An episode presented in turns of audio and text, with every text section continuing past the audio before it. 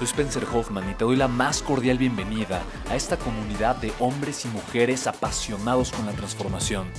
Y es que sabemos que así tiene que ser la vida, habiendo tantos con la mente confundida y plomo en el corazón, desperdiciando su potencial y dejando su vida para después, para nunca. Sabemos que tenemos que hacer algo y es por eso que estamos comprometidos a cambiar las cosas. No somos uno más del montón y pasamos desapercibidos. No le hacemos caso al miedo ni huimos del dolor de pagar el precio.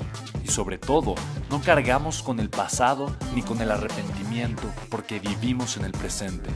Creemos en la grandeza y la creamos. Creemos en quienes lideran con su inteligencia y su pasión y en quienes construyen un imperio con su potencial a pesar de venir de la nada.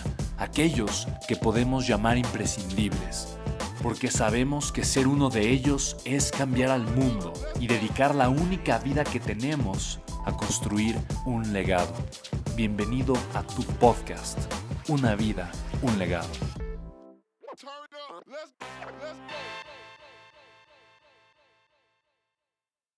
Voy a ser emprendedor, voy a, eh, crear un negocio, voy a arrancarlo, tengo la idea y uff, todo va a ser increíble. Y cuando empiezas a emprender te das cuenta que necesitas más dinero del que pensaste. Ahora, ¿cómo consigo el dinero? Tengo que generar deuda, tengo que recaudar capital. Y si no sé recaudar capital, entonces ¿qué va, a pasar? Ahora soy emprendedor, ahora tengo empleados. Antes era, era cómodo, ¿no? No tenía responsabilidades. Ahora tengo responsabilidades económicas. Tengo que pagar sueldos, tengo que pagar un lugar de renta de oficinas, tengo que pagar servicios, tengo que pagar impuestos, me tengo que hacer cargo de un tema administrativo, de un tema corporativo, de un tema legal, de un tema fiscal, de un tema contable. Ahora tengo muchísimas más responsabilidades que yo jamás pensé y de repente me doy cuenta que no soy bueno para todo, pero al principio, como todo depende de mí, porque es mi, es, mi emprendimiento, ahora yo lo tengo que resolver. Ahora, ¿qué voy a hacer? Porque ahora Hacienda, el SAT está tocando la puerta y me está diciendo que tengo que pagar esto, esto y lo otro. Ahora tengo miedo. Ahora mis empleados, un empleado me está diciendo que me quiere demandar por un tema laboral. ¿Y ahora qué, qué hago? Ahora no, lo quiero correr y ahora tengo que liquidarlo. Tengo que pagarle tres meses de sueldo y no tengo ese capital porque el negocio no va tan bien como yo, como yo esperaba. Entonces, ¿te das cuenta? O sea, la realidad del empresario no es una realidad amistosa, no es una realidad dulce, no es una realidad bonita. La realidad del, del empresario es una realidad de mucho estrés, de mucho dolor, de pagar el precio. Y honestamente muy poquita gente está dispuesta a pasar por eso. Muy poquita gente es consciente de todo lo que es necesario hacer para tener una empresa y la responsabilidad inmesurable que, es, que conlleva ser empresario.